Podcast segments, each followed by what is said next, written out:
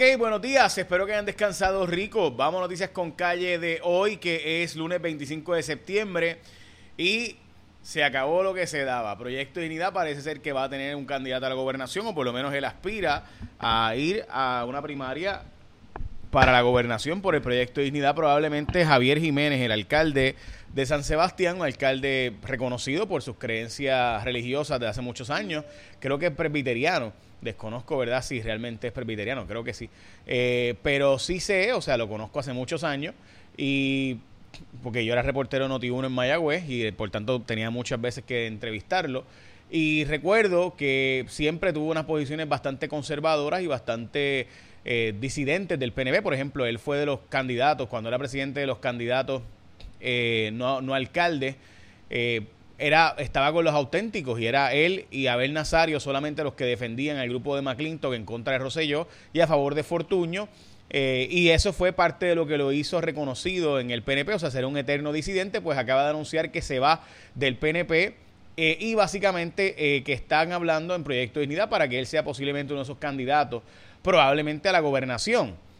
Había una, una primaria anunciada en el podcast de Cristian Sobrino, por ejemplo, se habló de eh, Adán Enríquez, iba, que es una ex PNP también, iba a correr por Proyecto Unidad para la Gobernación, retando a César Vázquez a la, a la gobernación. El doctor César Vázquez ha dicho que va a correr para la gobernación, así que veremos a ver si hay una primaria entre tres en ese partido o si hay un acuerdo de un happy medium para que sea un alcalde como Javier Jiménez, que anunció que no va para la alcaldía de San Sebastián de nuevo, sino que va a aspirar a otra posición y hoy está en el nuevo día esta noticia, obviamente, que es una noticia importante políticamente por los ribietes que tiene que el proyecto de dignidad es el partido que le resta más votos al PNP. En el caso, ¿verdad? Obviamente de Proyecto de Dignidad, le guste usted o no le guste, fue el partido que le colgó los candidatos al PNP al Senado. O sea, el Senado hoy día no es PNP porque Proyecto de Dignidad en Arecibo y en Carolina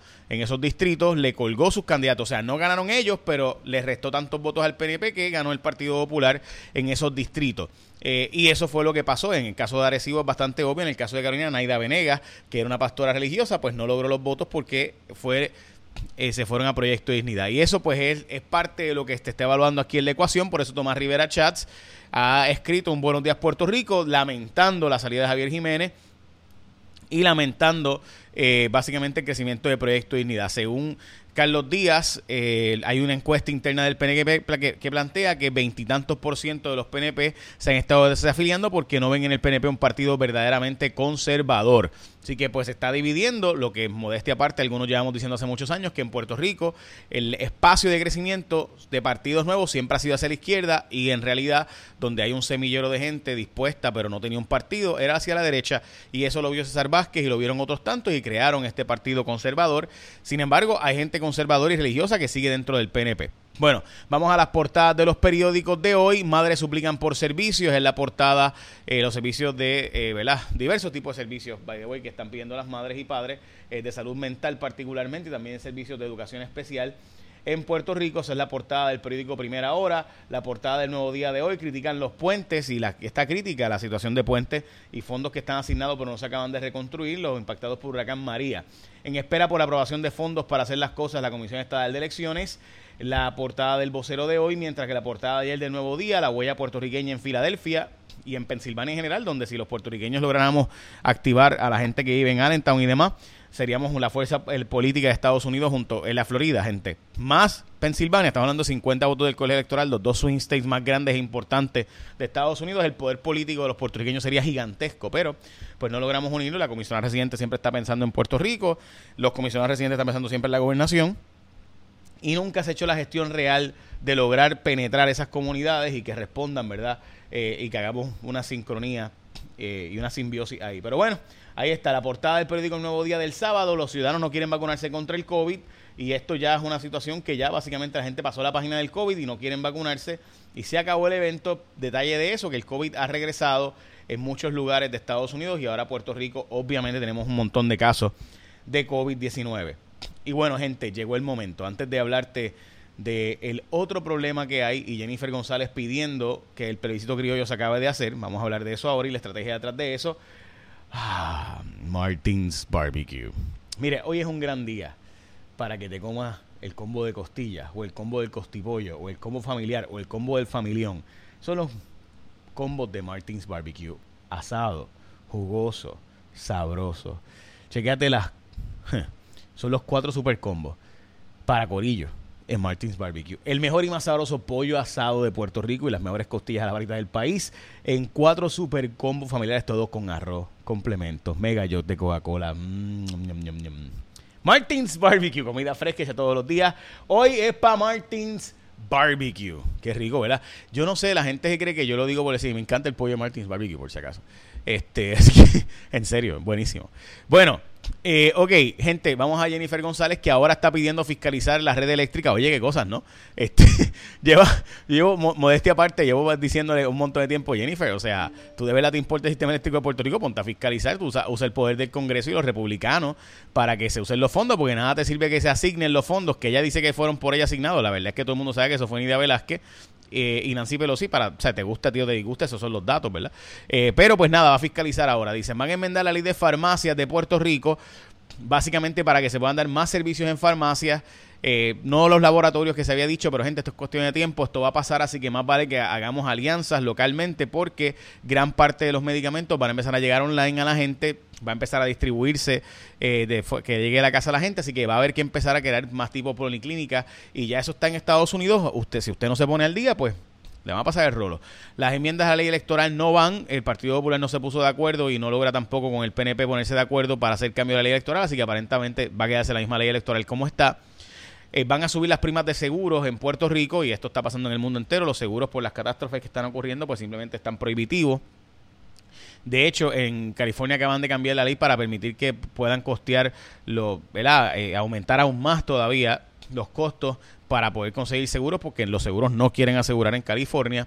Jennifer González pide que se acabe de decidir si se va a hacer el plebiscito criollo o no para la consulta de estatus en el 2024. obviamente el gobernador básicamente anunció que lo iba a hacer, sí que eso va y hay una estrategia electoral ahí porque saben que el PNP tiene problemas y va a tener que agarrarse la estadidad porque Proyecto de Unidad de nuevo sí está sacándole electores fuertemente.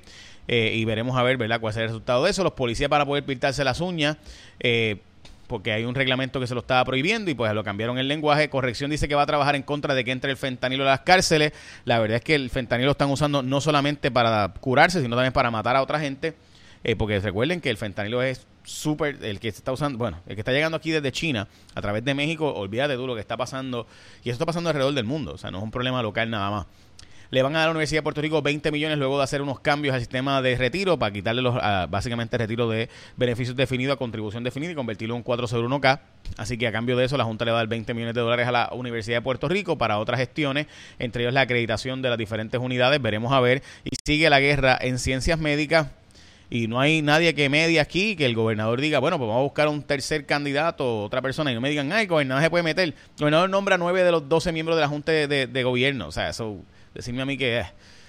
Bueno, conseguir casa en Puerto Rico si eres un millennial es casi imposible ahora mismo y esto lo llevo diciendo mucho tiempo que aquí el problema es un problema de reconstrucción retrofitting no es un, o sea no hay propiedades punto no, no hay o sea las que hay están deterioradas y abandonadas pues hay que reconstruirlas el tren urbano está operando con dos vagones porque está medio pocillo nadie está usando básicamente el tren humano eh, mientras la Cámara de Representantes anunció que no va a la reforma electoral del gobernador lo que van a aprobar sí es eh, la medida de unos cambios a la ley electoral, digo, de unos cambios a la ley eh, contributiva, básicamente bajar unos poquitos las tasas contributivas, dejar en el muelle que se siga cobrando el IBU, eh, y entonces, pues, básicamente darle a todo el mundo la ley 22 para que no solamente los norteamericanos que se muevan a Puerto Rico, sino también los puertorriqueños puedan seguir disfrutando de la ley 22, es decir, que no paguemos ganancias de capital, ya casi ningún puertorriqueño paga ganancias de capital, porque en Puerto Rico casi nadie invierte en la bolsa de valores y tampoco casi nadie invierte en criptomonedas y muy poca gente paga contribuciones cuando vende su, su propiedad porque lo utiliza para nueva propiedad. Así que en la práctica,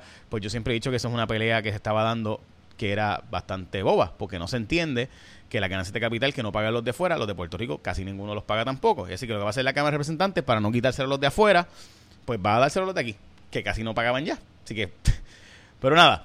Estiman en 196 millones de ahorros para eh, la gente de Genera PR que van a ahorrar en combustible, así que la mitad de esos chavitos van para su bolsillo, la mitad de los chavitos van para los bolsillos del gobierno, porque recuerde que antes todo pasaba a, a nosotros, pero ahora es la mitad porque Genera se queda con la mitad de esos ahorros, así que ya saben.